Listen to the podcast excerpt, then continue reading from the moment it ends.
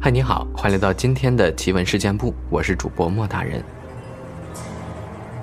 今天呢，我们这期节目分享一些我们听众朋友投稿的他们身边的故事。第一位朋友呢，叫做今天鹿仔吃鸡柳，他说呢，莫大人，我从一五年就开始听你们的节目了，今天呢，也来分享一些我的亲身经历。我初中、高中自己在老家读书。平时两周才回一次家。第一件事儿呢，就是我初中回老家过周末时经历的。那天是一个星期六，我和表弟都回了乡下的爷爷家里过周末。但不凑巧，第二天我们有个隔壁镇的亲戚要结婚，爷爷奶奶去他们家帮忙。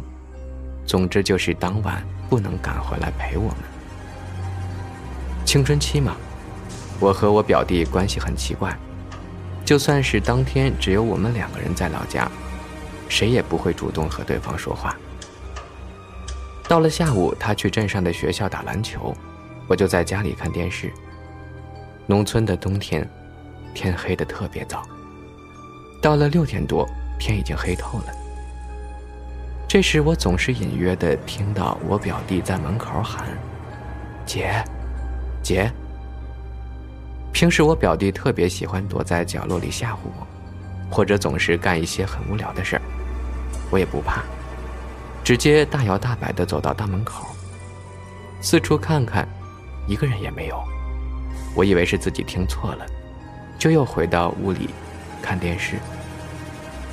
可我刚一坐下，又传来了表弟在喊我的声音：“姐，姐。”我有点不耐烦了，一边换台一边悄悄的骂他：“喊就喊吧，让你喊个够，我才懒得理呢。”慢慢时间到了七点多，我开始慌了。农村的七点可是需要打着手电筒才能出门的，而镇上的学校也没有夜灯，他打球也不会打这么晚的。不过我马上镇定下来。开始给村里其他同龄孩子家里拨通了电话，说不定这小子是到哪一家去吃饭了。猜到我就只会泡面，所以去别人家蹭饭。可我打了一圈的电话都没有他的踪影。想来想去，我拿起手电筒准备去找他。我拉开院子大门，这时正好看到他远远的跑了回来。凑近了看。他喘着粗气，满头大汗，脸红的都发紫了。我问他这是咋了？被狗追了吗？他居然少有的没有顶嘴，默默点点头。我正准备去煮面给他，他突然扭扭捏捏的让我去大门口看看有没有一只狗。当时我不耐烦，已经到了顶点，正准备骂他，他又堵在客厅门口，死活不让我去厨房做饭。我看着他魂不守舍的样子，一下子笑出了声。哼，一条狗就把你吓成这样，既然不想吃饭，我还懒得做呢，干脆直接躺床上去看杂志睡觉了。第二天中午，我奶奶回来了，接我们去吃酒席。奶奶一进门，我表弟就扎进了奶奶怀里，哇哇的哭。然后我才知道了前一天他经历了什么。表弟说：“从镇子的中学出来，要经过一大片的麦子地。他四点多听到了固定播放的清笑铃声，就开始往家走。路过麦地的时候，他看到一个大概二百米外的新坟前，跪着一个红衣服、梳辫子的女人。他有点好奇，一是没听说我们村最近有谁去世了，二是……”谁扫墓会穿红衣服呢？他抱着篮球，假装正常走路，想绕一下，悄悄看看是哪家的女人。然后就发现问题了。他先是从左边绕到了右边，都快围着走一圈了，可怎么也看不清女人的脸。突然，我表弟反应过来了，不论他怎么转，看到的都是那个女人弓着背。跪着的背影，角度一点都没变过。也就是说，他在转着走的时候，这个女人和这个坟也在默默地转着。无论他在哪个角度看到的，都是正正的背影。发现这一点之后，我弟弟就慌了，转头开始往家跑。明明五分钟就可以到家的路程，他足足跑了有一个多小时。我问他这一个小时去了哪里，他说不记得了，就只记得闷着头跑，路还是村里的土路，但是路边没有房子，又熟悉又陌生，那感觉奇怪极了。他潜意识告诉他有人追他，千万不能回头，但是就是怎么也找不到我们家在哪里。他边跑就边喊：“姐，姐，你在哪儿呀，姐？”想让我听到后出来接他。他不记得当时天黑不黑，也不记得冷不冷，甚至不知道为什么，现实世界过去了一个小时。后来他看到远处一下子有了灯光，他顾不上害怕，冲过来，一看就是我家开着的大门，他才一下子认出了，这是我爷爷家的路口。周围环境也渐渐熟悉起来，他才觉得自己得救了。后来他还打算让我去门口看看那个女人在不在，又害怕我被那个女人抓走，于是堵着大门不让我去院子另一头的厨房给他做饭。我正准备笑他吹牛，我奶奶却脸一沉，认真的告诉我们：最近千万不要去那边玩了。前段时间。有个村里的媳妇儿，从厂里下班回家路上，在国道上被大车给撞死了。因为死的时候还怀着孕呢，依照风俗不能火化，身体都被压扁了，也不能穿寿衣，只能血乎乎的下了土葬，就埋在了镇中学旁边了。所以前一天晚上，我弟遇到的到底是什么？我当时听到隐隐约约的叫姐姐的声音，到底是不是她在喊我呢？第二件事儿是我高中的时候遇到的。我的高中是省重点中学，课业繁重，每天从早晨六点半开始上课，晚上十点半才放学，大家压力都很大。所以那时候我有个特别的解压方式，那就是晚自习陪我闺蜜去厕所抽烟。我知道，学生是不可以抽烟的。我们学校很大，教学楼是工字形，平行的两栋楼，一边是教室，一边是各种实验室、图书室、器材室。每次到了晚上，一边教学楼灯火通明，一边后勤楼阴阴暗暗，只有楼道的灯。而我和闺蜜为了躲避学生会的检查，偏偏喜欢躲在后勤楼的厕所拐角处抽烟。说是抽烟，其实是她坐在楼梯上抽烟，我在一边趴在阳台上望风。北方的冬天，穿堂风很大，吹得厕所的门开开合合的。说实话，我很享受这种难得的自由。我们教学楼的厕所结构很特别，推开门是一个梳洗室，再往里走才是厕所的隔间。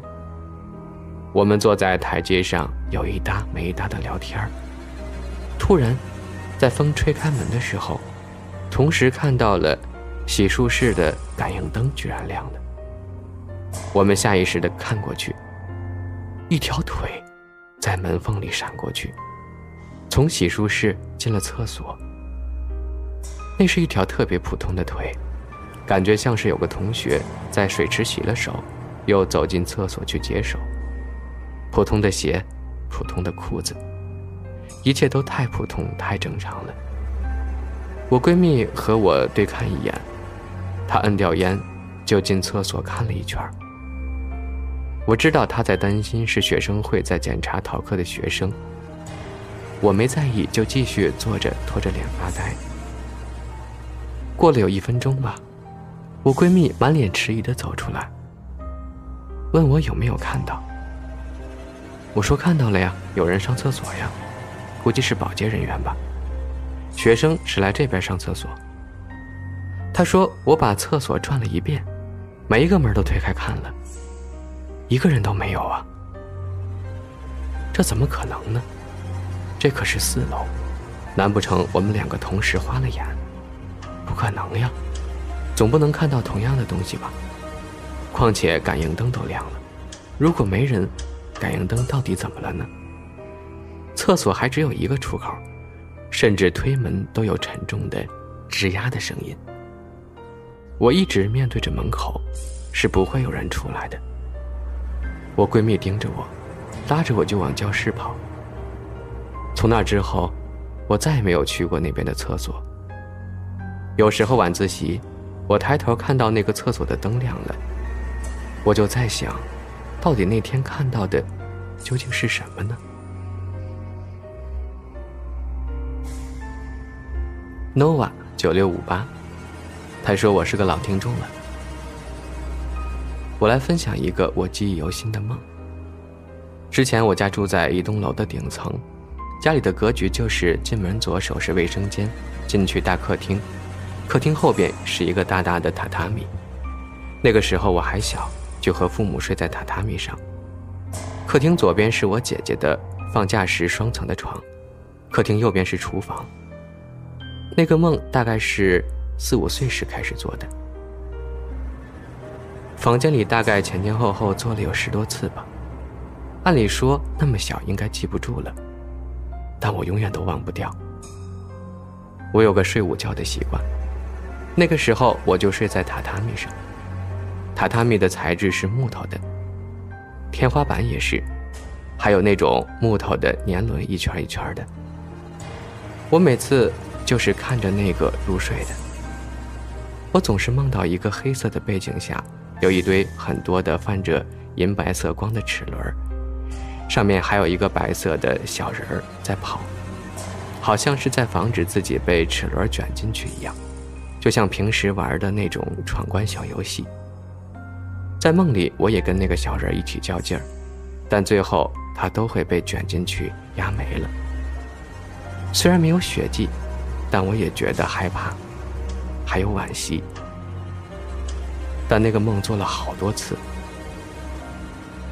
后来呢，我们搬家走了，我才知道，当年有一个建筑工人，在建设我们这栋楼的时候，因为吊车上的齿轮松动，从吊车上摔下来摔死了。不知道跟这个梦有没有什么关系？我姐姐也跟我说，在那个家的时候发生过很多匪夷所思的事儿。我和我姐姐差十三岁，但是是亲的，同父同母。当时她十一二岁时也在那个屋里住，还没有我呢。家里养了一只纯黑色的猫咪，姐姐说和她关系特别好。有一次上卫生间，猫也跟着她去了。卫生间的格局是进去洗手池，旁边是马桶，马桶对面是洗衣机。再往里是浴缸，洗浴的地方，我姐就在马桶上方便，猫呢跳在洗衣机上。开始，他们两个还在玩，但突然，猫不理姐姐了，看向了虚掩着的门缝。我姐姐也看上去了，她说她看到一个黑色的影子。不知道大家有没有看过《名侦探柯南》里嫌疑人的样子，一个漆黑。只能看见眼睛和白色牙齿的人影。我姐姐看见了一个这样的黑影，和那个黑影对视了一会儿，他还冲着我姐姐邪恶的一笑，然后就走掉了。姐姐赶紧出去，问在厨房的爸爸是不是去卫生间了。爸爸说：“我一直在厨房做菜呢。”姐姐还有一次晚上睡觉，刚躺下就听到一个男的的打鼾声。开始以为是爸爸喝醉了，在客厅睡着了，但是发现这个打鼾声越来越大，慢慢的感觉就在自己耳边一样，还伴随着吹出的气息，呼呼的。姐姐一个机灵爬了起来去开灯，而就在开灯的那一个刹那，那鼾声就没了。之后看客厅，爸妈都在看电视呢，以为是自己幻听了，就关灯回去睡。关灯之后，那个鼾声又来了。反复的开灯关灯，然后就这样睡过去了。